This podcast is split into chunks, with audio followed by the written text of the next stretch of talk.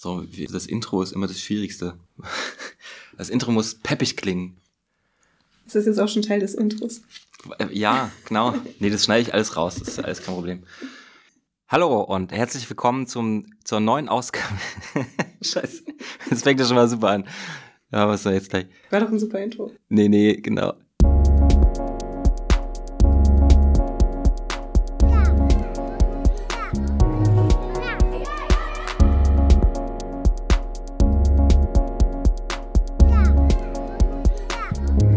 Ja, Tag, Trickfilmforscher-Podcast hier. Ich bin Robert, ich bin Trickfilmer und ich interviewe fast wöchentlich Trickfilmer, Spielemacher, Fördergeldexperten und was das Thema sonst noch so hergibt.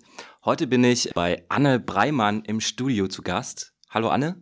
Hallo. Ja, wir haben uns beim Encounters Festival kennengelernt und später dann nochmal bei dem, beim Interfilm Festival in Berlin auch und irgendwie sind wir uns in letzter Zeit immer Eigentlich über, über Jubiläaner war das. oder? über den Weg gelaufen. Nee, ich glaube, beim Encounters habe ich dich zum ersten Mal gesehen. Ja, stimmt, da haben wir uns einmal kurz. Ja, wir, haben, wir haben uns aber gar nicht so richtig Ja. unterhalten. Und ähm, ja, jetzt, jetzt sitze ich hier bei dir im Atelier. Das ist ja voll das muckelige Atelier. Finde ich auch. Also sieht aus, als ob das irgendwie 20 Jahre nicht saniert wurde. Länger. Also wir haben das, ich weiß gar nicht, wie lange haben wir das jetzt? Fünf Jahre oder sechs? Und das stand vorher zehn Jahre leer hier Ach krass, okay. Und sah auch ziemlich runtergekommen aus. Man sieht an einigen Mhm. Stellen noch so die alte Tapete. Ja, stimmt, die ist aber ganz schick, so, so eine Oma-Tapete, äh, ne? Genau, so die, die alte DDR-Tapete. Mhm. Ich sehe auch so ein bisschen so Frankfurter Allee, ne? Die Ecke ist so ein bisschen, also wo ich hergelaufen bin, dachte ich so, wow, hier gibt's ziemlich viele Seniorenheime. Ja, gibt's Wo, wohnst, wohnst du auch hier um die Ecke oder ist das irgendwie? Ich wohne in Friedrichshain, ist nicht so weit. Ach so, ach also so. Einmal über die Frankfurter Allee rüber und äh, da, Ja. ist, da ist das Publikum ein bisschen jünger, ja. Mhm. ja. Und ja, aber ganz schöne Gegend hier. Ja. Mit, mit Park vor der Haustür. Stimmt, der Park ist hier direkt, ja, das Ja. ist cool. Und ähm, wie, wie lange brauchst du hier, der, wie ist dein Arbeitsweg? Zehn Minuten mit dem Fahrrad. Boah, das ist ja mega Ja. gut.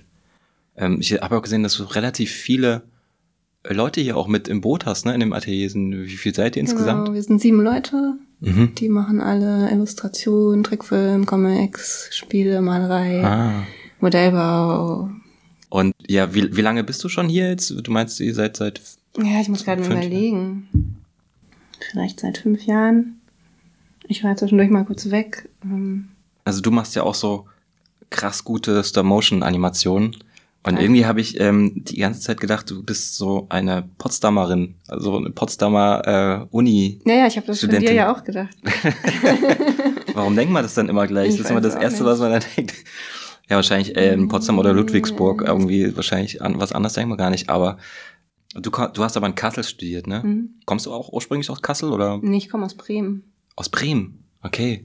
Was war denn das für ein Schritt, dann von Bremen nach Kassel zu gehen? Und Ich bin eigentlich erst nach Berlin gezogen aus Bremen. Also ich bin schon öfter mal nach Berlin gezogen, schon dreimal eigentlich. aha, okay.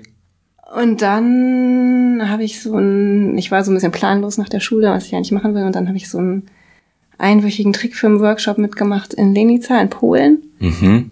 Das war damals so vom Bundesverband für Jugend und Film, hieß das, glaube ich. Mhm. Und das hat mich irgendwie so geflasht, ähm, diese eine Woche Trickfilm, dass ich dann total sicher war, das ist das, was ich machen will. Und dann Mhm. habe ich mich an allen möglichen Hochschulen beworben und zufällig waren Kassel und Hamburg die ersten beiden, die äh, zugesagt haben. Also Ah. ich bin da eigentlich damals so ein bisschen naiv rangegangen und habe einfach. Hm. Und dann bist du nach Kassel gegangen, nicht nach Hamburg, weil Hamburg Ja. wäre ja näher gewesen eigentlich von ja, dir ist, nein, ich habe ja schon in Berlin gewohnt.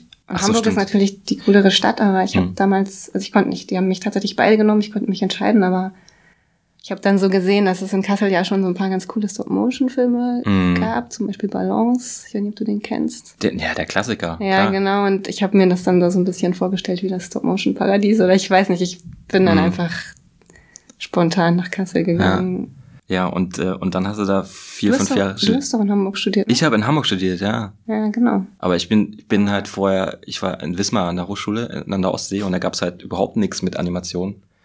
Mhm. Und deswegen dachte ich dann, ja, Hamburg ist irgendwie vielleicht doch ein bisschen Aber besser. warst du an der Kunsthochschule oder an der, da gibt's doch zwei irgendwie, ne? Nee, ich war an der HAW, genau, an der Fachhochschule auch. Ich weiß gar nicht mehr. Ich glaube, bei mir war das damals die. Also eigentlich wollte ich nur Comics, ich wollte eigentlich Comics machen eher und bin dann nach Hamburg gegangen. Mhm. Aber ja, ich war schon immer so auf dem Animationstrip, ich habe es nur noch nie gewusst. So, also es war dann immer so, pff, okay, ich mache halt gerne Animation, aber eigentlich will ich Comiczeichner werden. Mhm. aber da habe ich das dann irgendwie, hat sich das dann herauskristallisiert in Hamburg. Ja, ich habe auch früher Comics gezeichnet. Also hm. bevor ich drauf gekommen bin, dass ich Trickfilm machen will. Ja, es ist, glaube ich, äh, der erste Schritt, ne, um reinzukommen, hm. vielleicht so Stories zu erzählen und so. Und hast du dann in, in Kassel direkt dann deine Stop-Motion-Filme gemacht? Oder hast du so Grundlagenstudium erstmal? Ja, erstmal man hat so ein Jahr Basisklasse Aha. Aber ich habe mich da so ein bisschen drum geschummelt, weil ich eigentlich schon die ganze Zeit wusste, dass ich Trickfilm machen will. Mhm. Und deswegen ja auch da hingegangen bin und habe das, glaube ich, ein halbes Jahr gemacht und dann bin ich gleich in die Trickfilmklasse. Mhm, okay. Genau. Und, ähm, und macht man dann so ein Projekt? Also ist es dann so, dass du einen Film hast, an dem du mehrere Jahre arbeitest? Oder also gibt es dann so pro, jedes Semester neue Aufgaben? Das ist total frei. Ich weiß nicht genau, wie es jetzt ist in Kassel. Kann sein, dass okay. sich das ein bisschen verändert hat, aber Aha. damals war das total frei. Also wir konnten eigentlich machen, was wir wollten, hat so seine Vor- und Nachteile. Und es mhm. war so sehr viel Learning by Doing. Da ist dann auch dein Sprössling-Film entstanden, ne? Genau, das war mein Abschluss. Das war dein Abschluss in mhm. Kassel, ja. ja. Der sah sehr aufwendig aus. Ja, da habe ich auch ungefähr zwei Jahre drin gesessen, was vielleicht auch an keiner anderen Schule möglich gewesen wäre. Ja. Ich weiß nicht. Also die Freiheit hatte man dann schon. Ja.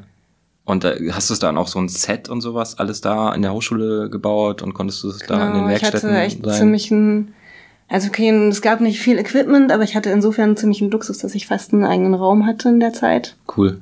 Oder dass einfach niemand anders schon machen wollte in der Zeit und ich dann echt. Äh, mm, krass.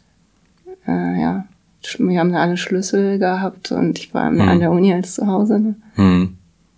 Und ich glaube, Jonathan war der auch, Jonathan Schwenk war der auch äh, der war damals noch nicht da, nee, wir haben uns nicht überschnitten. Ach so, weil er meinte, er war in der Gipswerkstatt.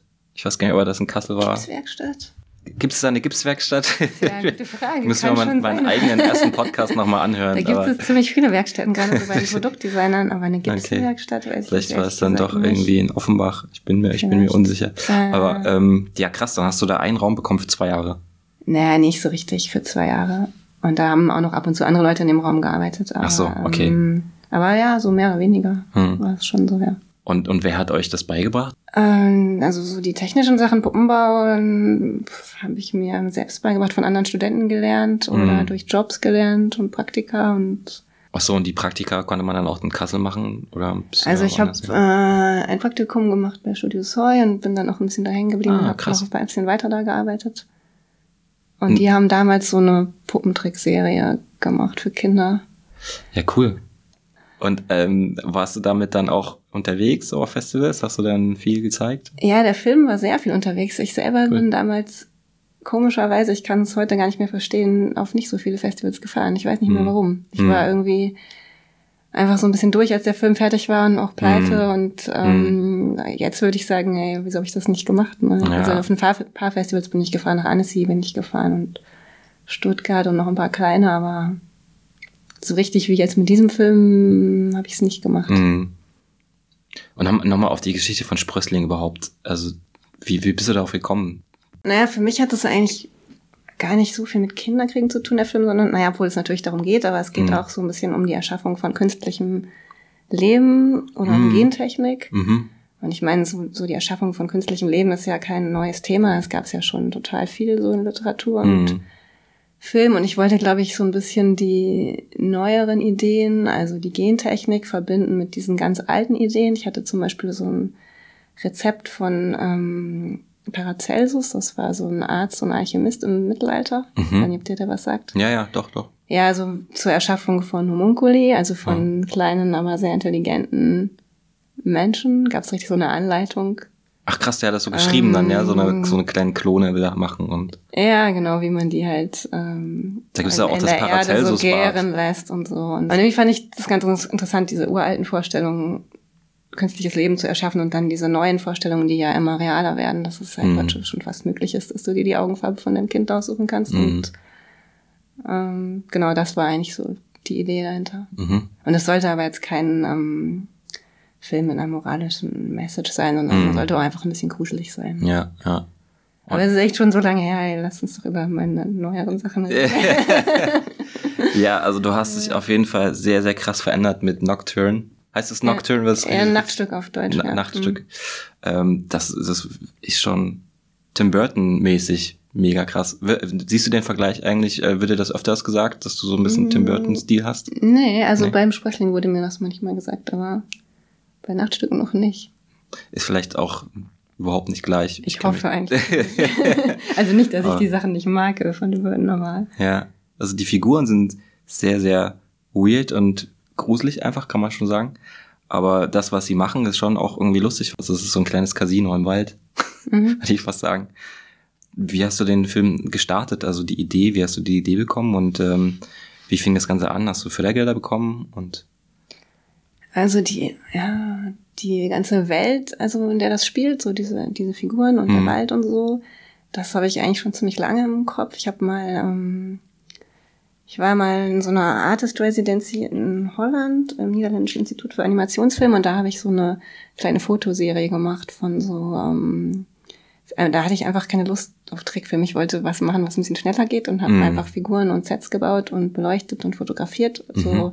Völlig ohne Konzept, einfach so Bilder, die mir in den Kopf gekommen sind. Mhm. Und da ist so eine Fotoserie entstanden, die, die visuell ziemlich ähnlich aussieht wie der Film jetzt. Nicht genau gleich, aber hat schon sowas von dem Stil. Ich wollte aber damals irgendwie keinen Film draus machen. Und dann lag das so, so ein paar Jahre und ich hatte es aber immer noch so im Kopf, diese Welt. Und habe dann irgendwann gedacht, okay, jetzt ist vielleicht doch Zeit, einen Film draus zu machen. Ja. Und irgendwie war das Thema von vielen von diesen Bildern, die ich im Kopf hatte, waren immer wieder so Figuren mit mehreren Gesichtern oder mit Masken. Mhm.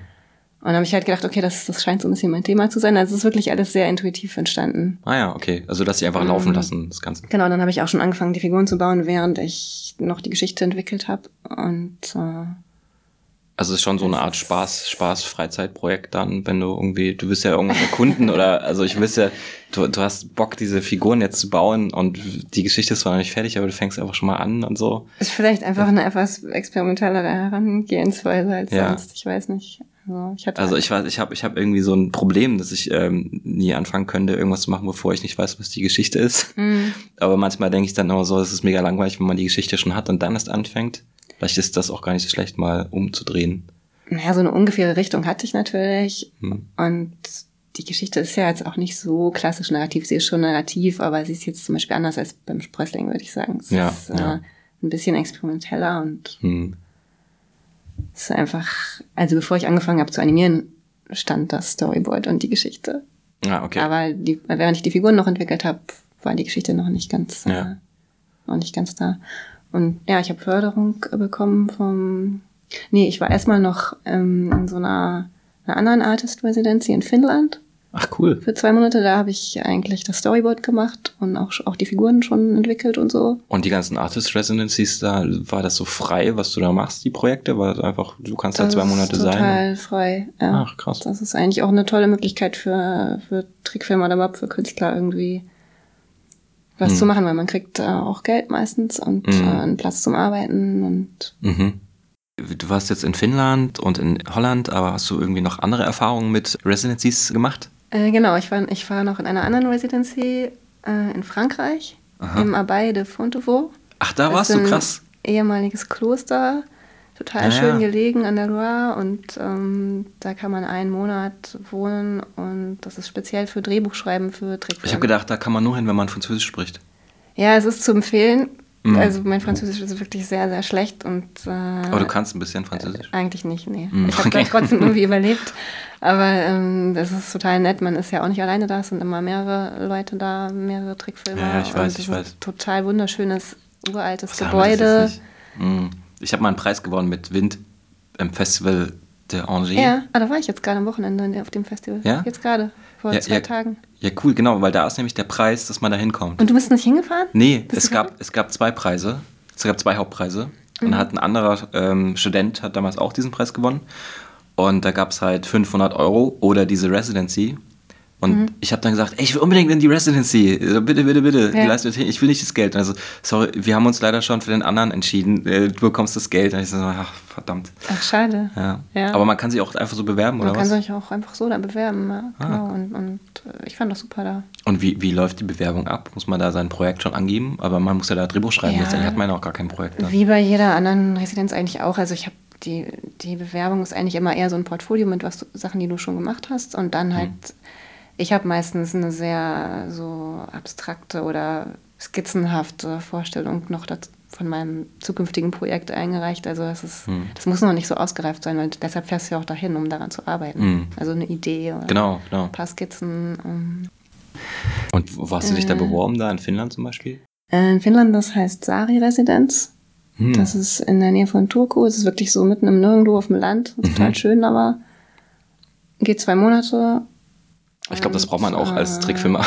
ja. so eine Ruhe ähm, und einfach niemanden um sich rum. Und das ist für Künstler im Allgemeinen, also nicht speziell für Trickfilmer. Ja, da hast du recht. Das stimmt. Nein, ich meine auch diese Residenz. Ach so, ich meinte ja nur, dass man Ruhe braucht zum Arbeiten. Ja, ich weiß nicht, ich kann das für ein paar Monate brauche ich das auch, kann ich das ganz gut, aber mhm. ich brauche dann auch irgendwie wieder so ein bisschen Input von kreativen Leuten um mich rum. Also mhm. So jahrelang mich abschotten, das ist nicht so mein Ding. Das kann ich glaube ich auch nicht, aber wie gesagt, das, also so zwei, drei Monate, wie du sagst, ist äh, perfekt eigentlich. Weil in der Zeit hat man ja vielleicht dann auch so diese ich, ich bin zurückgezogen und ähm, vielleicht die ersten zwei Wochen fällt es einem noch voll schwer, dass man so alleine ist, sondern irgendwann kommen die Ideen. Hm. Also ich, ich war da natürlich auch nicht alleine, sondern da waren noch andere Künstler. Wir waren, glaube ich, sieben oder acht Leute. Ach so. So eine richtige Künstler-WG. Ja, genau. Ah. Und, aber jeder hat so tagsüber für sich gearbeitet und dann konnte man abends sich überlegen, ob man sich halt zurückzieht oder ob man in diese Gemeinschaftsküche gibt, geht. Es gab halt noch so ein Gemeinschaftshaus und Aha meistens haben wir uns da abends dann alle getroffen und gekocht und so. Ja.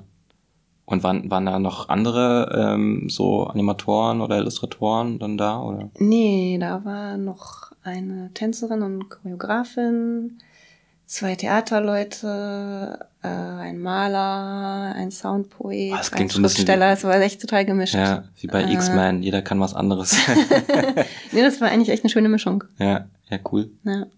Das war eine schöne Zeit. Aber Finnisch redet man da nicht. Also man kann, du kannst. Da waren natürlich auch ein paar Finnen dabei. Ich habe auch versucht, das ein bisschen zu lernen, aber es ist echt eine schwere Sprache. Hm. Hm. Ich konnte mal, ich konnte mal irgendwas. Ich glaube, äh, eins, zwei, drei, warte mal, wie hieß denn das? Ixi-Kaxi. Ja, Ixi-Kaxi. so lustig, die Sprache. Ixi-Kaxi, weiter kann ich jetzt auch gar nicht mehr. Nelje oder so, ey, keine Ahnung. Ein Und was war Hallo nochmal? Ich glaube, hey, du einfach, einfach sagen. Nur hey. Ich weiß es gerade nicht mehr echt. Ixi Gaxi. Klingt wie so ein Comicfiguren. ähm, ja. Naja, jedenfalls danach habe ich dann Förderung beantragt beim Kuratorium junger deutscher Film und ein bisschen Förderung bekommen. Mhm. Und dann den Film dann in Berlin gemacht. Du hattest dann nur bei dem Kuratorium junger deutscher Film beantragt? Ja, ich habe hab ehrlich gesagt gedacht, dass es so ein ganz kleines, kurzes Projekt wird. Mhm. Und irgendwie gedacht, ich will das nicht so groß aufziehen, weil ich ja auch ziemlich lange keinen Film gemacht habe und nicht wollte, also mir selber nicht so die Freude daran vermiesen wollte, dass ich jetzt noch jahrelang Förderung beantrage. Mhm. Und natürlich war es nicht genug, letztendlich. Ja, aber, mal so. Ist, äh, ah, hat natürlich alles länger gedauert, als ich gedacht habe und so, aber ich habe es nur da probiert und es hat geklappt und dann mhm. wollte ich einfach loslegen. Ja.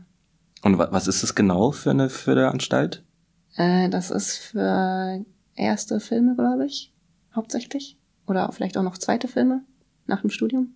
Ah ja, okay. Und das ist eines der wenigen deutschen Förderungen, die so länderübergreifend sind. Also sie sind nicht auf ein Bundesland festgelegt. Mhm. Und da muss man dann sein Storyboard und Konzept einreichen und sagen, das ist mein genau, ganz normal, erster Film nach dem Studium. Förderung auch. Und da war noch der Vorteil, oder für mich zumindest, dass man, also ich bin gleichzeitig Regisseurin und Produzentin. Mhm. Das geht ja auch nicht bei allen Förderungen. Stimmt. Mhm. Und ich weiß auch nicht, ob ich es nochmal so machen würde. Es hat zwar jetzt gut geklappt, aber nächstes Mal wäre es vielleicht schon ganz schön, einen Produzenten zu haben. Mhm. Ja, mit dem ich, Film kannst du jetzt Produzenten aussuchen, glaube ich. Ich wollte das halt damals einfach klein halten. Ich wollte einfach, dass es ein kleines Projekt wird, ohne Druck und ohne ja. Einfluss von außen und so. Und ja. ähm, ja, und ähm, die Zeiten hast du dann, ähm, du meintest, es hat alles viel länger gedauert. Wie war das dann mit der Förder mit der Förderung? Weil die war ja dann irgendwann weg, ne? Ja, das, ich. Und dann hast halt du wieder gearbeitet. Ich habe zwischendurch ein bisschen gearbeitet und ich hatte auch vorher schon in weiser Voraussicht ein bisschen Geld zurückgelegt. Also Ach so, das ging okay. schon dann. Ja. Wie lange hast du ja. insgesamt dran gesessen? Ich habe insgesamt mit paar Unterbrechungen so zwei Jahre dran gesessen. Mhm. Aber ich habe mir auch sehr viel Zeit gelassen. Also ich habe auch irgendwie mir keinen Druck gemacht und ich bin auch sehr perfektionistisch veranlagt und habe dann manche Szenen mehrmals animiert. Hm. Ich glaube ich glaub auch so zwei Jahre ist so äh, das Minimum. Also ich habe das Gefühl, dass viele Leute ab zwei Jahre geht, es geht zwei, ab zwei Jahre geht's los und dann so Open End, was wie Leute, mhm. wie lange Leute an Filmen sitzen. Ja, Obwohl letztens hat äh, Volker Schlecht meinte irgendwie, er hat nur acht Monate an seinem Kaputt gezeichnet. Das fand ich auch krass. Weniger Das als ein Jahr ja sogar. do- Ja, gut. Ja, ja es kommt auf den auch, Stil drauf ähm, an. Ja. Aber klar, mit Unterbrechung, wenn man arbeiten muss, wenn man andere Sachen noch machen muss nebenbei. Ich meine, es ist so schnell vorbei, die Zeit. ja, und ich finde auch die ganze Entwicklung am Anfang braucht halt auch ziemlich viel Zeit. Also Storyboard und Geschichte und Genau. Figuren und Meistens sagt man man das ja auch gar nicht, nimmt man es drehen. gar nicht mit rein in die Zeit. Dann sagt man, okay, ich erst ab Drehanfang sozusagen, ab Drehbeginn. ja, das ist da schon mit drin jetzt in Ja. der Zeit. Mhm. Ja, okay. Weil das ist schon auch eine ziemlich lange Zeit, glaube ich. Also diese, diese auf die Idee kommen, Storyboard machen. Also ich habe, glaube ich, auch bestimmt ein halbes Jahr dran gesessen in meinem letzten Film. Mindestens Mhm. ein halbes Jahr. Und dann wurde ich schon wahnsinnig, dass ich immer noch nicht anfangen kann. Ich will jetzt eigentlich anfangen zu animieren, aber die Story ist immer noch nicht so gut. aber ja, das ist halt die Hauptsache Ja. irgendwie. Und Und, und auch beim Animieren ist es eigentlich so, dass ich manchmal länger gebraucht habe, eine Szene einzurichten, als die Szene zu animieren. Also ich habe dann vielleicht einen Tag dran Ja, das ist beim Stop Motion immer so krass. Und dann in, ja, ja. Äh, wie ich das, die Figuren aufbaue und so Mhm. und, und dann am nächsten Tag die Animation gemacht. Mhm. Die Figuren sehen auch sehr, sehr speziell aus. Aus was hast du die eigentlich gemacht? Hat es lange gedauert, oder die zu bauen, so? Oder darauf zu kommen, wie die aussehen sollen? Das Character Design? Ja, das ist eigentlich auch so ein bisschen beim Machen entstanden, Mhm. Character Design. Und äh, ich habe so ein bisschen rumgeguckt. Ähm, also so ein paar Figuren hatte ich einfach irgendwie im Kopf. Frag mich nicht, wo die herkommen. Und dann habe ich aber Mhm. auch ein bisschen gesucht nach Figuren, die mehr als ein Gesicht haben. Gibt's halt auch zum Beispiel gibt's viele afrikanische Masken, Mhm. die so ein bisschen Inspiration waren oder so. Äh, ich war in so einer Voodoo-Ausstellung mit Voodoo-Figuren aus Haiti. Ah, cool. Und ähm, dann so alte Bestiarien, das sind so mittelalterliche Illustrationen, so kryptozoologische, also von Fantasiewesen. Mhm. Da so ein bisschen gibt's auch was. Stimmt, da haben wir auch so ein paar, so ein Geweih oder so ein Rüssel, ne? Das ist so ein, so ein Mix ja, aus. ist manchmal auch ein Mensch-Tier gemixt. Mhm. Und die Schubladen, einer, einer, einer. Schubladen, glaube ich, ne? Genau, ja, das ist echt so intuitiv. Und so. Fensterläden im Kopf. Ja, ich, ich wollte einfach, dass die alle sowas Verstecktes haben. Dass Mhm. die alle noch ein zweites Gesicht haben. Mhm. Also vielleicht auch so ein bisschen inspiriert von, von so den Masken, den, die wir Menschen halt so im täglichen Leben tragen. Ne? Mhm. Dass wir ja auch nicht immer gleich unser wahres Gesicht zeigen, Mhm. dass da vielleicht noch was anderes hinter verborgen ist. Mhm. Und die sind ziemlich einfach gebaut, die Puppen. Also so mit so einem Skelett aus Aludraht Mhm. Und äh, Also keine, Schaumgummi, keine Armatur keine. Kugelgelenkarmaturen, weil du hast ja eben gesehen, also die, die Arme, die sind so dünn. Mhm. Und ich wollte auch, dass das so Schlangenarme sind. Mhm. Also die eigentlich kein Gelenk haben, sondern die sich wie so Schlangen bewegen können und da Kugelgelenke reinzubauen. Mhm. Und ich, ich finde es ehrlich gesagt auch nicht unbedingt nötig. Also wenn man jetzt wirklich einen, Featurefilm dreht, wo die Figuren ewig lang halten müssen oder eine Serie, dann ähm, Mhm. macht das natürlich total Sinn. Und es ist auch schöner zu animieren mit, mit Kugelgelenkarmaturen, aber für mich reicht das völlig aus. Die bewegen sich ja auch gar nicht so viel. Die laufen ja nicht mal, die Figuren. Ja, stimmt, die stehen einfach nur im Kreis, Mhm. ne? Und zwei würfeln dann die ganze Zeit. Genau. Ja. Obwohl die Gesichter, die sind krass, die morphen die ganze Zeit. Also ein Kopf ist da nur am Rummorphen. Ja, der, das war der Das Einzige, der einen Kopf aus. Knete hat und, Ah. und das war auch ähm, mit die aufwendigste Animation. Hat Mhm. aber Spaß gemacht. Mhm. Dann hast du quasi, wie viel Replacement Heads hast du für den gehabt? Keinen. Keinen. Ach, den hast du immer wieder neu modelliert. Wirklich, ähm, Bild für Bild neu modelliert, ja. Mhm, klar, ja. Ja. Und ähm, das Spiel an sich war auch einfach nur Eingebung, was sie da spielen, weil das sieht schon so ein bisschen nach einem Würfelspiel aus. Ja. Ken- kennst du Kniffel? das? Äh, Du, Kennst hattest, du hattest mich doch neulich schon gefragt wegen Kniffel, ne? Genau. Ja, ich war le letzte Woche oder vor zwei Wochen war, war äh, hier in Berlin so ein Shortcut, so ein kleiner Abend in der Z-Bar. Und da hast du den Film auch gezeigt. Und da habe ich, glaube ich, eine, Zusch eine ziemlich dumme Zuschauerfrage gestellt, Nö, ob ach. du Kniffel magst. Die war doch gar nicht dumm. Ich, ich wusste nur dann gar nicht, was Kniffel ist. Ich habe das nämlich verwechselt mit diesem, jetzt weiß ich gerade wieder nicht, wie es heißt, mit wo man so Buchstaben legt. Ach so, ja, ja, so mh, Scrabble. Scrabble, genau. Ja. Egal, jedenfalls, nee, ich bin eigentlich dann kein Fan von Kniffel. Ich habe also Ah. eigentlich ursprünglich war die Idee, dass es ein bisschen wie ein Casino ist Mhm. und dass dann, dass die alle zusammen Roulette spielen. Mhm. Aber irgendwie hatte ich dann das Gefühl, das ist zu schwierig, zu kompliziert, die Regeln von Roulette. Es ist besser, ein Spiel zu nehmen, wo es einen Gewinner und einen Verlierer gibt. Das wäre beim Roulette nicht so klar. Und dann habe ich nach anderen Casino-Spielen geguckt und bin dann auf, auf Würfeln gekommen. Mhm. Und ich gebe dir jetzt die Antwort, die ich dir im, im Kino auch schon gegeben habe. Aber es, ne? Das ist ja ganz okay. Dann habe ich auch wirklich so kleine Würfel gebaut, die aussahen wie echte Würfel. Habe aber gemerkt, dass es zu sehr aus der menschlichen Welt ist, dass es nicht so richtig passt zu den Figuren. Hm. Und habe dann beschlossen, halt so ein Spiel zu machen mit Steinen. Ja, das Ähm. passt. Also ich meine, man, man denkt trotzdem, es sind Würfel irgendwie. Genau, Ja. ja. Und es gibt ja, es gibt halt diese Leute, die in der Natur so, so Steine und Felsbrocken stapeln. Ja, ja. Nennt sich Gravity Glue. Und die stapeln die halt so aufeinander. Das ist echt unglaublich, dass Mhm. du gar nicht denkst, das kann halten. Aber da habe ich mir so ein paar von angeguckt und daher kommt eigentlich die Idee. Um, Und du hast aber Das- wahrscheinlich das ist trotzdem so Klebstoff stapeln. genommen, ne? ja, Nadeln und, und Ah, ähm. Klebstoff. Und hey, die waren, das kann man jetzt natürlich hier nicht sehen, aber die waren, die Steine, die sind echt kleiner als mein kleiner Fingernagel. Also die sind winzig. Ja, okay. Das war ein ziemliches Gefrickel. Ja. Ja. Und äh, ja, nee, bei Kniffel darf man eigentlich gar keinen Turm bauen, dann muss man nochmal neu würfeln. Man da, da gibt's nur Ja, um, du bist um so ein paar Experte. so ein paar Ja, ich habe das früher mal gespielt und äh, so in der Family haben wir auch so Spiele-Experten, die das immer spielen wollen und so. Naja. Ich weiß gerade ehrlich gesagt gar nicht genau, wie das Habt ihr, funktioniert. habt ihr das nie zu Weihnachten gespielt? Nee. Nee. Habt ihr so, so Spiele spielen, so, so Kartenspiele und so? Nee, nicht wirklich, nee. Aber, aber warum hast du denn so einen Spielefilm gemacht? ich weiß auch nicht. Ja, so ein Casino ist Du warst du schon mal im Casino? Ich war tatsächlich auch noch nie wirklich im Casino. Nee. Ah, okay. Ich habe auch noch nie Roulette gespielt. Ich, hab, ich hatte mal so ein kleines Roulette zu Hause als Kind. So ein, Vielleicht ähm, hat mit das dich dann so nachhaltig beeinflusst. mit dem man spielen kann. Ich weiß auch nicht genau. Ja, müssen wir mal ins Casino gehen, glaube Ja, ich. eigentlich schon, ne? Ja. Hm. Ich habe gehört, man soll, also am Anfang gewinnt man nur, dass man nach dem ersten Gewinn direkt rausgeht. Okay, machen wir. Ja. ich will da keine irgendwie 100 Euro verlieren.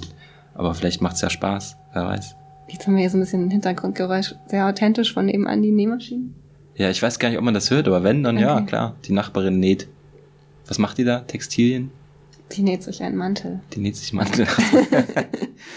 ja, die macht auch Filme, ne? Habe ich schon. Also du hast hier, also hinter uns, also wir sitzen ja so auf einer Couch in der Küche und hinter uns ist ein riesiger Bereich, wo ähm, das Set aufgebaut wird, ne? Oder Ja, mehrere riesig Sets sogar. Ist jetzt vielleicht ein bisschen übertrieben, aber. Naja, aber es ist schon so 30 Quadratmeter der Raum, Ja. oder? Hm.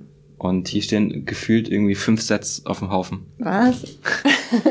Also zwei sehe ich Ja, gerade, aber ja, sonst noch gut. so Naja, drei, vier andere Tische mit Zeug drauf. Stimmt, ja. Und hier hast du dann auch den, äh, das Nachtstück animiert. Genau, also eigentlich in der Küche praktisch. Hm, okay.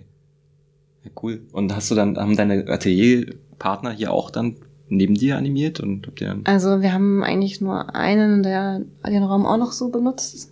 Ah, okay. Der macht halt da vorne so ein Legetricktisch. Aha. Und wir waren eigentlich die einzigen in der Zeit, die da gearbeitet haben. Und wir haben das dann so abgeteilt mit so einem schwarzen Vorhang, dass wir beide benutzen konnten. Also habt ihr schön den ganzen Tag im Dunkeln gearbeitet. Ja, also hauptsächlich war ich alleine da drin. Dein Film hat ja Ähm. auch nicht so viel Licht, ne? Der hat ja alles schwarz-weiß sogar. Ja, genau. Und- Ja, ziemlich dunkel, ziemlich lange Belichtungszeit immer. Ja. Wie, wie, wie ist das so, wenn du dann zwei Jahre in das Set guckst und in die Figuren, hast du dann irgendwann die Schnauze voll von den Figuren oder denkst du so jeden Tag so, wow, cool. Auch Heute die Figuren- Würfelszene, morgen die Kopfmorph-Szene. Nee, von den Figuren hatte ich eigentlich nie genug, aber ich muss schon sagen, dass Animation ist nicht mein liebster Teil des Filmemachens. Mm. Ich, ich Verstehe. baue gerne die Sachen, ich denke mir die gerne aus, wenn wie das bei dir ist. So. Ähm, Ja, es ist ähnlich. selber- Also, also am Anfang mag ich es voll, denke ich so, boah, das geht so voll schnell. Ich bin so, äh, zwei Szenen habe ich schon. Und dann so nach 70 Szenen, dann zum Schluss, so, oh, ich habe keine Lust mehr, ich will jetzt endlich Mhm. fertig werden. Es ist halt schwierig. Also man, wenn man das alles alleine machen muss, ist es immer schwierig, glaube ich. Also ich hatte auch noch ein bisschen Hilfe. Ich hatte noch jemanden fürs Licht, Björn Ulrich, Mhm. auch ein Berliner Trickfilmer. Mhm. Der kam dann ab und zu mal vorbei und hat mir beim Licht geholfen.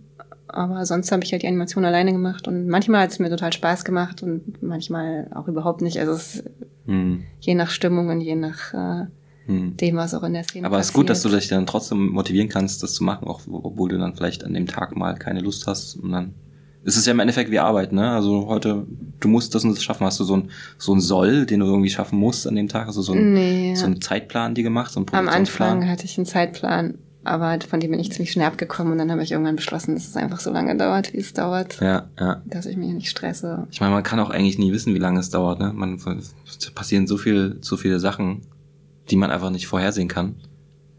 Ja, klar. Das ist auch gerade, wenn man ein Storyboard zeichnet und dann guckt man plötzlich durch die Kamera und in dreidimensional sieht alles ganz anders aus und die Szene funktioniert gar nicht so, wie man sie sich vielleicht ja. auf dem Papier vorgestellt hat. Oder die Puppen machen irgendwas, was man nicht eingeplant hat. Aber du hast du dafür ein Animatic gemacht eigentlich? Irgendwas so vom, von der Zeit her, dass du so weißt, okay, so lange muss ich das jetzt hier bewegen oder bist du einfach so frei nach Schnauze rangegangen? Nee, ich habe ein Animatic gemacht, mhm. aber ziemlich rudimentär, also ohne Animationen, auch ohne Sound. Mhm. Und ich habe dann auch immer direkt die Szenen in das Animatic reingeschnitten, mhm. also gleich nach dem Dreh, um zu gucken, ob das funktioniert. Und ich habe irgendwann dann auch ziemlich am Anfang schon beschlossen, dass ich einigermaßen chronologisch drehe. Mhm. Weil ich selber noch nicht so ganz genau wusste, ob ich bei der Geschichte bleibe und auch um zu sehen, wie das alles so funktioniert. Mhm. Es war dann vielleicht ein bisschen mehr Arbeit mit dem Umbauen, aber dafür habe ich immer sofort gesehen, wie die Anschlüsse passen. Mhm. Und also mir persönlich hat das irgendwie mhm. geholfen. Ja, Oh, hier trampelt jemand in dem Stockwerk über ah, uns. Ja, das sind die Nachbarn, die Kinder wahrscheinlich. Ach so, okay, hier wohnen doch das Kinder. Ist ja? Das ist eigentlich ein Wohnhaus hier. Also ah. es ist nur unser Atelier hier und dann nebenan ist noch ein zweites Atelier und der Rest wohnen so Familien. Habt ihr eigentlich auch so, wir können ja so ein Straßenschild raushängen oder so, obwohl hier laufen nicht so viele Leute lang, ne? Es ist eher so ein abgelegenes Häuschen. Ja. Ja. Ich habe mir gedacht, wenn ich mal ein Atelier habe, dann will ich auf jeden Fall so einen Straßenreiter. Du meinst mit Schaufenster auch und so, die Leute, die dann beim Arbeiten zugucken? Nee, nicht unbedingt Schaufenster, vielleicht nicht Schaufenster, aber ich will unbedingt so ein Schild haben. Irgendwann so, so ein Studio, irgendwas. Aber egal. Zukunftsträume. Nee, wir sind hier so ein bisschen versteckt. Ja. Und äh, wenn du sagst, du hattest äh, Hilfe beim Licht, das würde mich nochmal interessieren, weil das ist ja immer so sehr speziell bei so Stop-Motion-Filmen. Wie setzt man das Licht? Ähm, benutzt du da so kleine Spotlights und so? Und wie heißen die Sachen? So Dedo-Lights oder? Genau, Dedo-Lampen habe ich benutzt. Und musstest du die dann kaufen oder leitet man sich das aus? Die hat mir netterweise ein Freund geliehen, der sie gerade nicht benutzt. Mhm, okay. Ja. Und dann hast du auch über so Rigs aufgebaut und Lampen von aus allen Richtungen und. Genau, es ist jetzt leider, nicht mehr aufgebaut. Also ich hatte, glaube ich, immer so gar nicht so viele, so zwischen drei und fünf Lampen mhm. jeweils und dann teilweise auch auf Styroporplatten geleuchtet, also mm. ein bisschen indirektes Licht. Mhm. Und dann hatte ich über dem Set ähm, mit so einem Magic Arm so, ein, so eine Konstruktion aus so Papierblättern. Mhm. Und da habe ich auch von oben haben wir da das Licht durchfallen lassen. Das ist so ein bisschen, das ist nicht so ein krasses so ein Mondlicht ist, sondern ja, auch, dass man so ein bisschen Schatten von so Blättern auf den Figuren hat. Ach cool, ja. Dass es aussieht wie im Wald halt, als wenn mhm. das Licht so durch die Bäume scheint. Mhm. Und dann, ähm, ja, Björn, der, der auch viel am Licht gemacht hat, der hat halt, der arbeitet auch viel mit so kleinen Spiegeln zum Beispiel. Mhm. Der manchmal dann, um einfach so, einen so einen schönen Augenpunkt hinzukriegen, also so einen mhm. Glanz im Auge, einfach mit so kleinen, die kleinen Spiegelchen so ausgerichtet, dass das Licht drauf fällt und dann. Äh, What? Ja. Wie, ihr habt den Spiegel so ausgerichtet, dass es genau ins Auge fällt und es ist nur ein Mini-Punkt ist, weil die Figuren sind ja, ja nicht so groß, die Augen sind ja halt nur so 20 heller, Zentimeter, oder? heller sind. Ja, also kleine Spiegel, ne, so kleine Bruch, so Spiegelscherben. Aha. Boah, Wenn die Figur sich bewegt, dann muss man natürlich gucken. Ja, muss den Spiegel verrücken. ja. Dann darfst du dich ja überhaupt mhm. nicht bewegen im Set. Ist ja alles total um dich rum. Ist ja, das ist, muss, ist ja total fragil. Ja, darf man halt nirgendwo dran stoßen. Boah, du hast ja echt eine Geduld, ey. Also ich habe auch viel gelernt über Beleuchtung dabei. Ich finde es schon auch eine Kunst für sich. Natürlich, klar. Und, äh, Auf jeden Fall, genau. Und ähm, wie lange hast du das Set dann so stehen lassen, so? Also für eine Szene? Also waren das manchmal so mehrere Nächte? Nee, ähm, ich musste eine Szene an einem Tag fertig drehen, Aha. weil ähm, es gibt so ganz leichte Lichtschwankungen, wenn man die Lampen ausmacht und am ja, nächsten genau. Tag wieder ja. anmacht. Das ja. sieht man so mit bloßem Auge vielleicht nicht, aber im mhm. Film sieht man das dann. Und auch der, wir haben hier so einen Holzfußboden, sehr schönes Parkett, aber mhm. der verzieht sich auch so ganz leicht über Nacht. Mhm. So dass man schon einen Unterschied sieht, wenn du am nächsten Morgen ein Bild machst und sich die Kamera oder das Stativ vielleicht so ganz minimal verschoben. Mhm. Also ich musste immer eine Szene pro Tag fertig drehen, egal wie lange es dauert. Auch wenn es es war auch ein bisschen schwierig, weil dann war es schwierig, sich vor abends zu verabreden, zum Beispiel, weil ich dann gesagt habe, ja, ähm, ich weiß nicht, wann ich fertig bin. Ja. wir mal, ne? Ja klar, jeder musst du halt, wie viele Nächte hast du durchgearbeitet? Wahrscheinlich immer. Nö, es waren ja nicht alle Szenen so lang. Es gibt ja auch mhm. kurze Szenen, wo ich nur ein paar Stunden animiert habe. Stimmt es eigentlich, dass ähm, Stop-Motion-Animatoren immer noch schwarze Sachen tragen? Ich weiß nicht, ob das stimmt. Es wird so empfohlen, ne? aber ich trage sowieso ziemlich viel schwarze Sachen, deswegen habe ich mir da nicht so viel Gedanken Ich, gemacht. ich hatte mal irgendwann einen Stop-Motion-Job und bin mit einem weißen T-Shirt ans Set. ja, gut, das dann habe ich alle so, ey, ein bisschen. boah, hier kannst du mal umziehen. Wieso denn? Mhm. Ich gehe einfach mal weg. hast du auch mit, mit Dragon hast du auch fotografiert, Mhm. ne? Hast du auch so eine, so eine Fernbedienung dafür? Oder bist du Ja. direkt am Set geblieben, so hinter den Figuren, so? Naja, der Raum ist ja nicht so riesig. Ne? Genau, habe ja. ich meistens das nicht benutzt, aber manchmal schon. Hm. Und wie hast du dann 2006 den Film gemacht? Da gab es noch keinen Dragon, oder? Doch, da gab es auch schon, ich weiß gar nicht, da habe ich noch am PC gearbeitet und habe ich so ein Programm benutzt. Ich glaube, das hieß Stop Motion Pro. Hm, ja, kann sein. Ja. Und da hatte ich aber noch ähm, keine Live-Schaltung. Also ich konnte nicht sofort die Animation ansehen, so wie das jetzt bei Dragon ist. Und ich hatte so eine kleine Mini-DV-Kamera noch zusätzlich aufgebaut zu der digitalen Fotokamera, Ah. die so ungefähr das gleiche Bild gecaptured hat Das ist natürlich clever, ja. und äh, dann mit aufgenommen, Mhm. so dass ich trotzdem die Animation so ungefähr angucken konnte. Mhm. Jetzt ist es natürlich schon schöner so mit Dragon Frame. Ja, voll, voll gut. Du hast ja auch schon Stop, Stop Motion gemacht, ne? Aber ich, ich fand es ja ganz lustig bei Ja, der so hab ich eigentlich auch Präsentation angefangen, in Ljubljana. Es war ja lustig, dass du eigentlich aus der Stop Motion Ecke Genau, kommst. ich, ich habe ich hab ja 2006, als du deinen Sprössling-Film gemacht hast, habe ich gerade mal angefangen, meine ersten, meine ersten Tests zu machen mit, mit Animationsfilmen. Oder eher mit Stop-Motion-Filmen. Und dann habe ich einfach nur eine Kamera gehabt und überhaupt kein Programm und überhaupt nichts recherchiert, sondern ich habe einfach abfotografiert und dann mit diesem Drehrädchen an der Kamera immer so nach vorne und hinten gescrollt, Mhm. so gedreht, so, ah, da bewegt sich was cool. Und dann gab's so, so Kamerakräne in so einem Fotostudio da und dann habe ich die Kamera echt drauf geschraubt und dann bin ich so durch mein Set geflogen mit der Kamera und das sah so komisch aus. Also es war halt keine Motion Control Kamerakran, kein Motion Control Kamerakran, sondern ich habe also mit Hand irgendwie hin und her geschoben und der Kran war, das war so ein riesiges Stativ und das sah dann zum Schluss aus wie so ein voll das zackige Bild, weißt du, so voll so total äh, nicht flüssiges, äh, keine flüssigen Fahrten und äh, ja, es war trotzdem lustig, das auszuprobieren. Aber ja, zum Glück gibt's Dragon, das habe ich dann in Hamburg auch dann kennengelernt und da habe ich mit Max ziemlich viel zusammen gemacht. Mhm. Da haben wir aber auch so ganz viel Zeug, was wir so hatten, was um uns rumlag. So Notizzettel oder so, einfach alles animiert. Das war schon lustig. Aber so mit Puppenbau habe ich relativ selten eigentlich gearbeitet bis jetzt. Deswegen ist es schon auch ziemlich interessant, wie du da arbeitest mit dem Aludraht und was war da noch drüber? Du hast Ja, genau. Die, also die Körper sind aus Schaumgummi. So einfach so Matratzenschaum. und klebt man das dann an den Und, Draht fest oder steckt man den Draht durch? Oder klebt wie? man fest. Mhm. Also und der, das Drahtskelett hat noch so, ein, so eine Art Anfasser aus so Epoxidknete. Mhm. Also so, was, ja, so ein, so ein Brustkorb und Hüftkorb, wo man das man so ein bisschen besser greifen kann, als wenn es nur Draht ist. Mhm. Also man steckt dann quasi Arme und ba Hals und so alles, man steckt das alles Ja, in diesen also- Korpus, also in die ich hab- Knete rein. Eigentlich ist es wie so ein Stecksystem. Ich habe es halt auch so gebaut, dass man die Arme austauschen kann Mhm. und den Hals und die Beine, weil die natürlich ab und zu mal brechen, wenn die aus Aludraht sind, wenn Mhm. die sich viel bewegt haben. Mhm. Kann ich dir nachher mal zeigen. Also es ist so ein Stecksystem aus so ähm, vierkanten Messingstangen, Mhm. die man halt ineinander stecken kann und dann kann ich praktisch den Arm rausziehen und einen neuen Arm Ach cool. reinstecken, wenn meiner kaputt geht. Ja. Sehr clever. Und genau, und dann außenrum habe ich teilweise Latexmilch benutzt und Ach, teilweise. das klingt, klingt irgendwie alles so nach Breaking Bad oder so. Ja, und teilweise, ich habe aber echt bei diesen Figuren so ziemlich ähm, einfache Materialien benutzt und auch möglichst nicht so giftige Sachen. Also ich habe Mhm. doch so ein, mein Lieblingsmaterial für die Figuren war eigentlich äh, so Acryl aus dem Baumarkt, das, was man so in die zwischen die Badezimmerfliesen schmiert. mm, okay. Also nicht das Silikon, sondern das Acrylzeug. Das graue Zeug. Ja, gibt's in verschiedenen Farben, weiß, Mhm. schwarz, grau. Mhm. Und das finde ich eigentlich super, weil das halt so eine, so eine raue Oberfläche hat und ich wollte halt gerne, dass die Puppen wirklich so ein bisschen schrabbelig aussehen, nicht so Mhm. perfekt. Und es ist zum Animieren nicht so super, es bricht nach einer Weile, aber äh, da die Figuren sich nicht so viel bewegen und man das leicht reparieren kann. Ach, und daraus hast du dann die das- Gesichter modelliert? Nee, das ist wie so wie die Haut, das habe ich halt oben drauf gestrichen Ah, okay. auf das Schaumgummi. Okay. Damit es so ein bisschen härter aussieht. Mm, Ja, damit es einfach eine Textur hat, eine Haut Mhm. hat.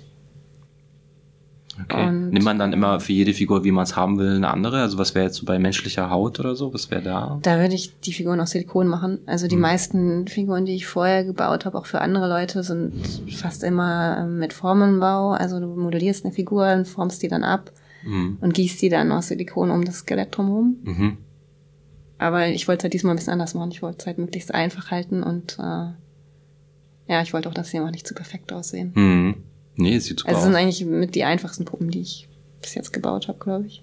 Krass. Also die haben auch eine gute Kombination aus so Federn und irgendwie so Holz und es ist Genau. also waldig, ne? So. Ja, die Köpfe sind dann auch so meistens aus so aus Wachs oder aus ähm, so einer lufttrocknenden Man- Modelliermasse. Mhm. Und dann teilweise, der eine hat so Federn aus Papier, so Krepppapier oder Mhm. Kunstfell, das sind alle möglichen Materialien, die ich halt so gefunden habe. Mhm. Und es gibt in dem Film auch so eine kleine Szene, wo so ein, wie so ein, das Ding, was aus dem Kopf rauskommt oder was in dem anderen so reingeht, das, das fliegt da immer so hin und her. Mhm. Das hast du wahrscheinlich dann im Nachhinein reingesetzt, oder? In den Film? Oder hast du es auch so in der Luft fliegen lassen? Nee, genau, das hat äh, Niki Schuster gemacht, die könntest du eigentlich auch mal interviewen für deinen Podcast. Niki Schuster. Kennst du die? Nee. Ist auch eine Berliner Trickfilmerin, die auch ganz tolle eigene Filme macht. Mhm. Und die hat diese abstrakten Objekte gemacht. Die hat halt ähm, Objekte fotografiert, so Pflanzen und Steine, Kristalle Mhm. und die dann in After Effects zusammengebaut. Ah, cool. Und die sind also 2D Mhm. Computeranimationen eigentlich. Ah. So ne, also mit Fotos Aha. und dann nachträglich reingesetzt. Verstehe. Ja. Ich finde es irgendwie ganz schön, weil ich wollte gerne, dass die aus so ein bisschen aus wie aus einer anderen Welt sind. Deswegen finde ich es auch schön, dass es eine andere Technik ist, Ja. weil die halt eher sowas, ja, die kommen halt so aus dem Innersten, eher sowas Geistiges oder so. Klar, klar. Ja, und ich finde, äh, das Nachtstück lebt auch total von deinem Sound. Wie, wie kam das zustande? Wer hat das gemacht? Das Sounddesign hat äh, Mihao Kreischock gemacht von den Talking Animals. Mhm. Den kennst du wahrscheinlich auch. Ja, ja, genau. Der ist Ja. ja, oben in einem Büro gewesen. Die haben so zwei Stockwerke und der ist dann oben in seinem kleinen Kabuff und macht die geilsten Sounds. Kann ich nur empfehlen. Super Mhm. Sounddesigner. Mhm. Und ähm, wir haben einen Tag äh, mit Peter Reuk gearbeitet. Das ist so ein ähm, Geräuschemacher. Der Mhm. hat also wirklich die Sounds so per Hand ge gemacht und aufgenommen. Mhm. Also die. So ein Foley-Artist, sagt man ja, auch. ne? So. genau. Der Ja. hatte irgendwie so einen ganzen Schuppen voller Gerätschaften und Mhm. äh, ganz spannend auch. Und war, war der dann auch in dem Studio von ähm? Oder? Nee, wir waren einen Tag bei ihm Mm, im okay. Studio und haben da so die Geräusche aufgenommen, ja, so Schritte und alles, was die Figuren so an, an Mm. Geräuschen machen, wenn sie sich bewegen und so weiter. Mhm. Und Miao hat dann die etwas komplexeren Geräusche noch gemacht, zum Beispiel von diesen abstrakten Objekten. Das sind teilweise so mehrere, ich hoffe, ich erkläre das jetzt richtig, also mehrere Sounds, die übereinander geschichtet sind. Mhm. Und er hat auch die ganze Mischung gemacht. Und dann hatten wir zwei ähm, Musiker, Adam Pulse Maybe und Paul Stapleton. Boah, krass, das sind ja voll viele Leute jetzt schon. Cool. Ja, wobei die waren auch nur, die haben auch nur zwei Tage aufgenommen. Also Mhm. Miao hat eigentlich schon die meiste Arbeit, der hat da schon Mhm. ein paar Wochen dran gesessen. Mhm. Und die haben halt, die machen recht experimentelle Musik mit Kontrabass und ähm, so einem Instrument, das heißt Tromba Marina. Das ist so ein dreieckiges Instrument mit einer Seite nur. Äh, haben die das erfunden oder gibt es das schon zu Das kaufen? weiß ich ehrlich gesagt gar nicht so genau. Ne, die haben zwei Tage aufgenommen und Mia hat dann aber auch die Musik geschnitten und äh, auf den, an den Film angepasst. Der Trailer ist ja gerade online, ne? Von dem Film. Genau. Der Film an sich ist noch nicht online. Hast du irgendwie so ein Datum, wann du, wann du den online stellen möchtest? Äh, Nee, ich habe jetzt einen Vertrieb und einen Verleih. Mhm. Also ich, ähm, deswegen wird er erstmal nicht online gehen. Mhm. Welchen Vielleicht. Verleih hast du? Äh, Also Verleih für deutschsprachigen Raum, nur für Kino, das ist Kurzfilmagentur in Hamburg. Mhm. Und mein Vertrieb für den ganzen Rest, also weltweit, ist Autour de Minuit in Ach Paris. cool, ja. Genau, mit denen habe ich jetzt erstmal einen Zweijahresvertrag und äh, so lange wird der Film, denke ich, nicht.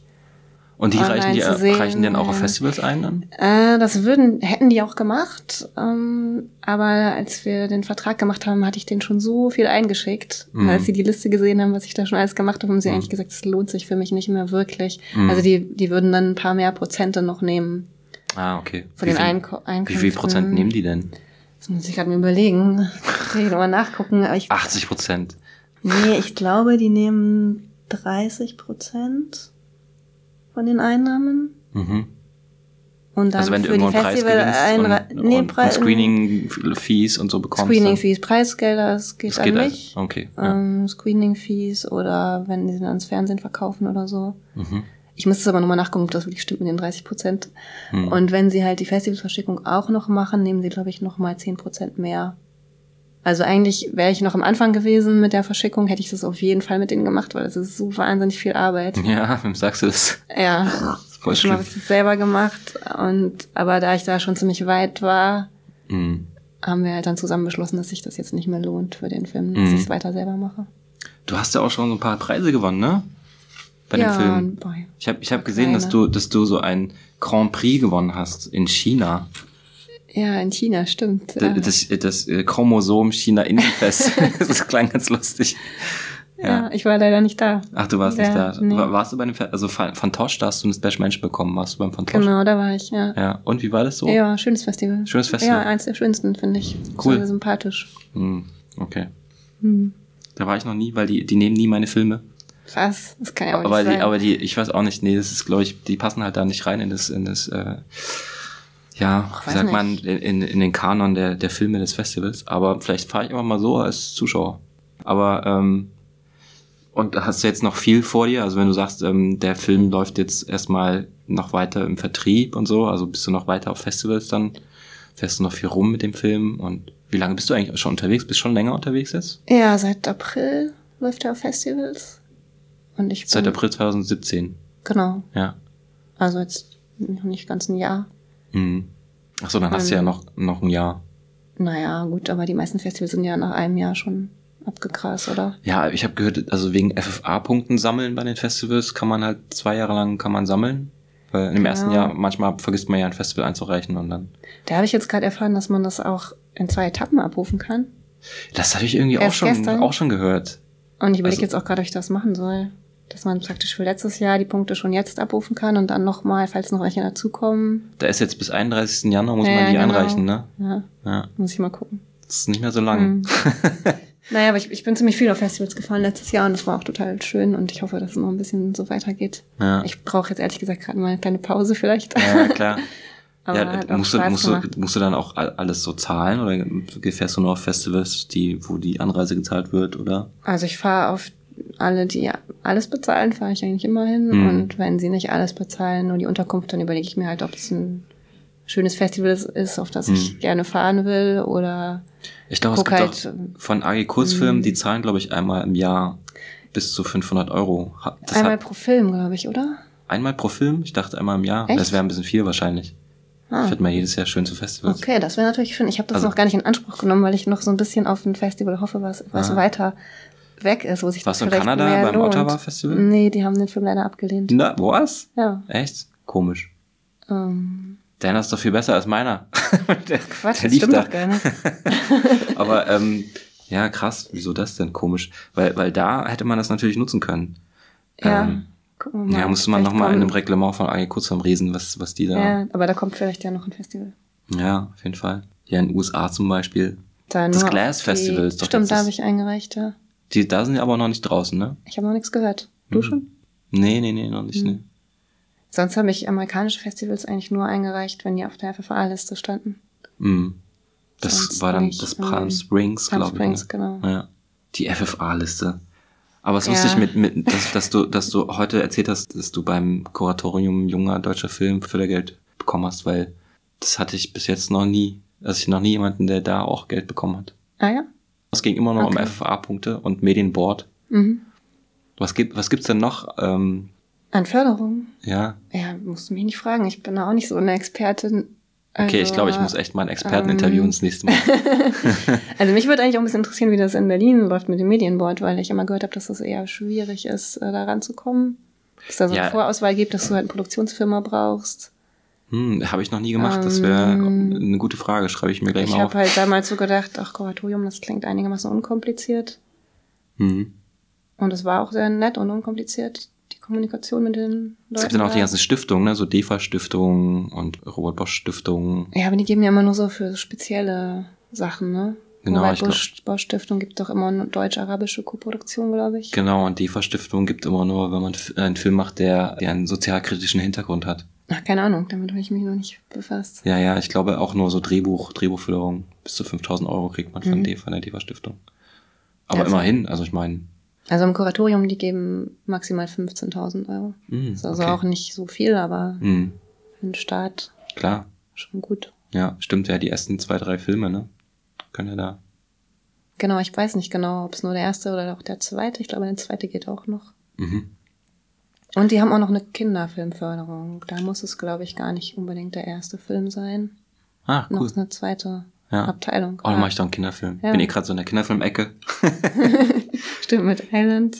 Unfreiwillig. Ja, unfre unfreiwilliger Kinderfilm. Und sag mal, äh, wenn du jetzt nicht, nicht gerade an deinen Indie-Film arbeitest, was machst du dann eigentlich?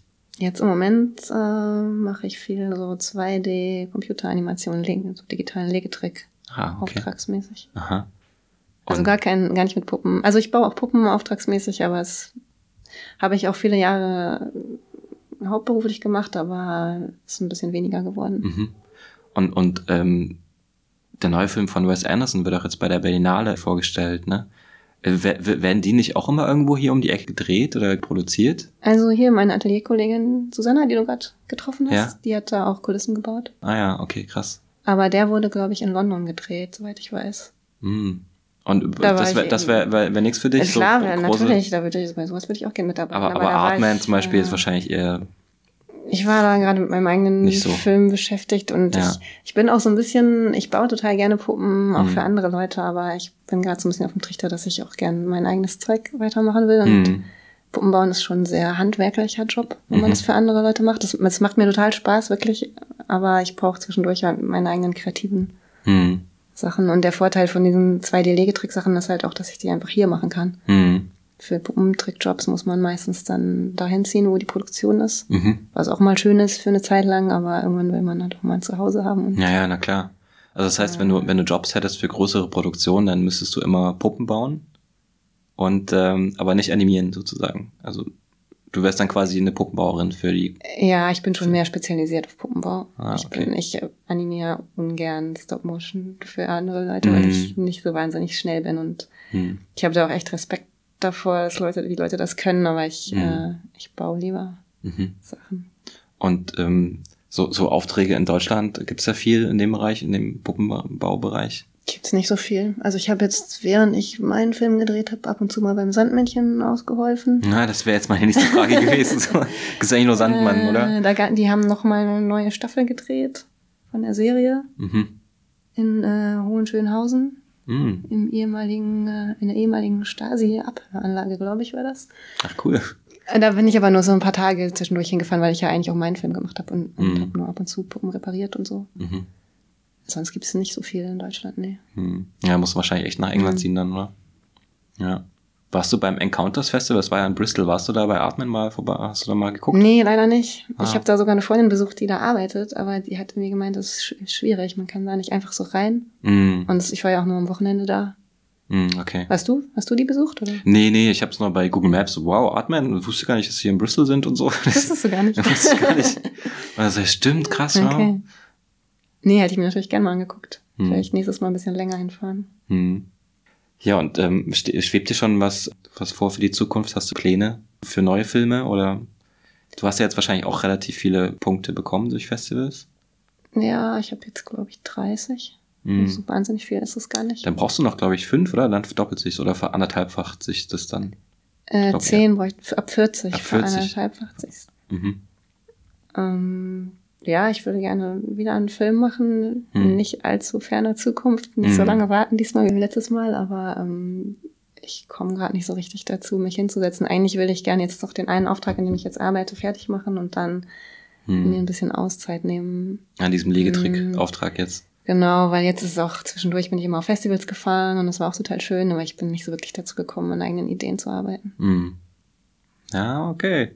Ähm, fällt dir noch irgendwas ein, was du sagen möchtest? Also wenn ihr bis jetzt durchgehalten habt und bis hierher gehört habt, dann äh, kann ich euch nur raten, hört euch alle anderen Folgen von Roberts, äh, Trickfilmforscher Podcast an, die lohnen sich. Ich habe auch schon ein paar angehört und äh, ein super Projekt.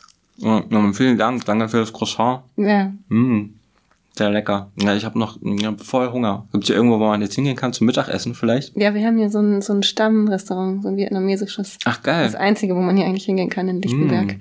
Hast du Bock auch jetzt schon ja, zu können essen? wir, können wir machen, ja. Okay, alles klar. Dann würde ich sagen, ja, ähm, ich verlinke dich mit allen deinen Sachen. Hast du ein Making-of online und so? Dann würde ich einfach alles unten drunter packen. Making of habe ich leider nicht, nee. Okay, ein Foto. Wir müssen jetzt noch ein lustiges Foto machen. Ich vergesse jedes Mal Fotos zu machen Okay. mit den Leuten. Okay, dann würde ich sagen, tschüssi, macht's gut. Aber ich Tschüss. habe gewunken, die sehen das gar nicht. Komm, ich Ciao. wink auch kurz. Ciao.